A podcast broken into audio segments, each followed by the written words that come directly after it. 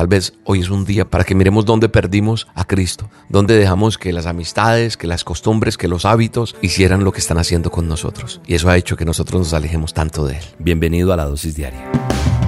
La dosis diaria con William Arana. Para que juntos comencemos a vivir. Hablando el otro día con una persona me dijo, ¿sabe William? Perdí a Cristo. Ya no lo siento. Ya no siento que tenga a Cristo dentro de mí. Y eso me pareció como muy drástico, eso de perder a Cristo. Pero también reflexionando sobre eso, me quedé pensando que perder a Cristo puede pasarle a cualquiera, a ti o a mí. Creo que todos estamos expuestos a ese peligro de perderlo.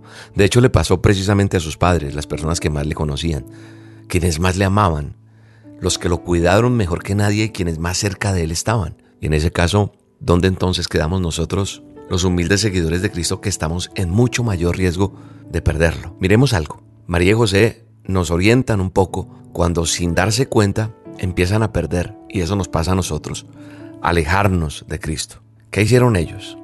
¿Qué pasó cuando ellos se dan cuenta de que habían perdido a Cristo? ¿Y cómo logran encontrarlo? Entonces, hay una respuesta a esa pregunta de si se puede perder a Cristo, porque al comienzo cuando escuché eso me pareció extraño, pero, pero creo que sí. Depende de cada perspectiva por qué podemos perder a Cristo y perdernos de Cristo. Una cosa es perder a Cristo y otra cosa es perdernos de Él.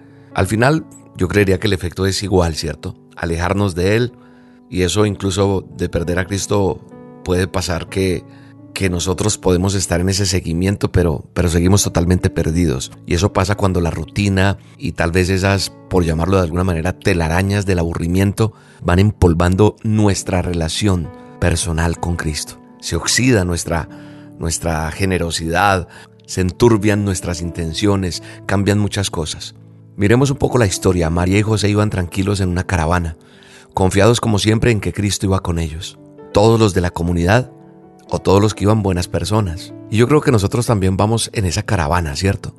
Viendo en nuestra vida espiritual, en nuestra relación con Dios, vamos como hacia el mismo lugar, seguros que Cristo viene con nosotros. Y eso pensaba la mamá y el papá de, Jesucristo, del Nazareno, del Mesías. María y José pensaron, Él viene con nosotros. Creo que nosotros, mirando las cosas desde el punto de vista de nuestra relación con Dios, nosotros tratamos de ser buenos, de, de tener un tiempo con Dios, porque escucho mucho eso. Yo oro, William, yo escucho las dos y yo leo la Biblia. Pero sabe una cosa, gradualmente, por esa secuencia de hábitos que se vuelve una rutina, una costumbre, y ya no toca el corazón.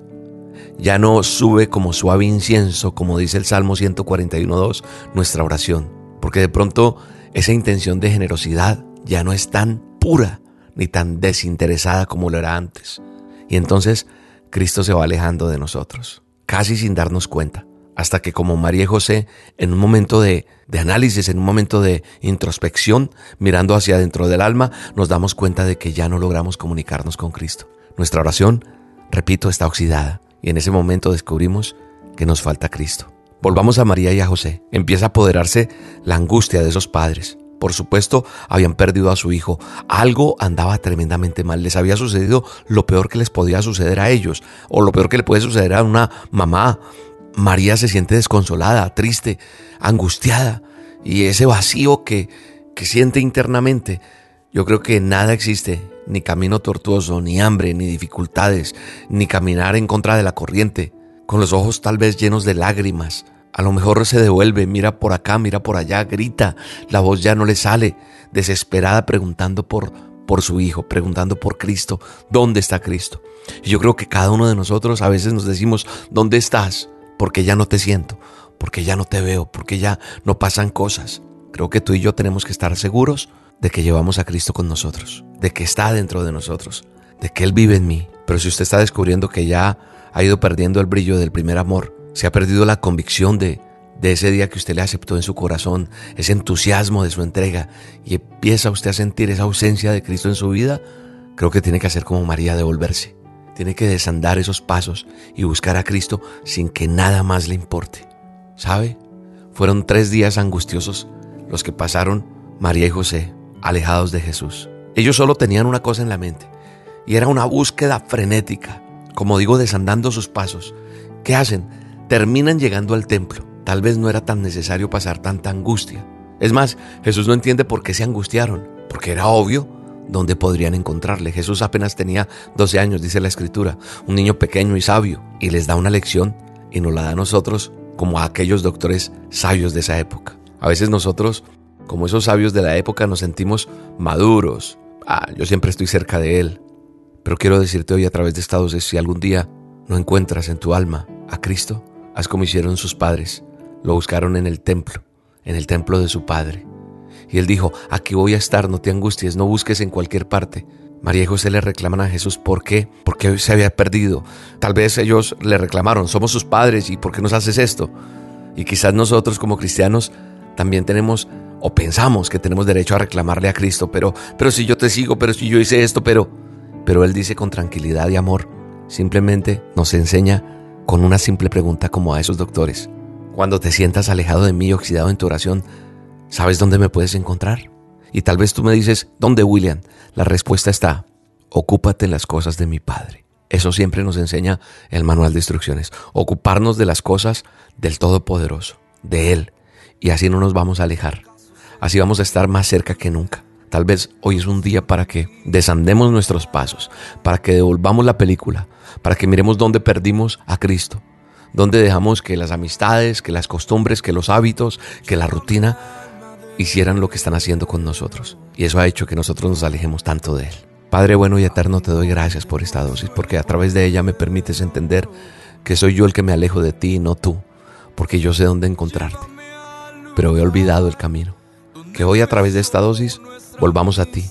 Que hoy a través de esta dosis entendamos que tú eres el camino, la verdad y la vida. En el nombre poderoso de Jesús toca los corazones. Cambia nuestra manera de pensar, de actuar, de ser. Y queremos volver a ti, queremos encontrarte. Con sinceridad, con amor. En el nombre de Jesús. Amén. Te mando un abrazo y te bendigo. Si acaso se me olvida si acaso se me escapa.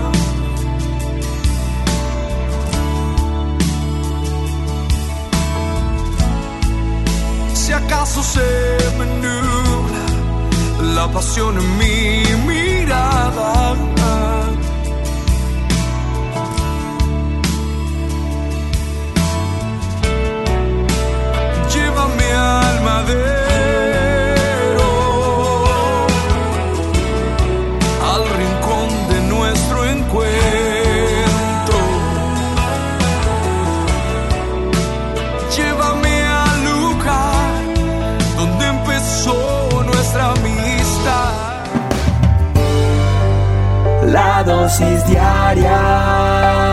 Con William Arana.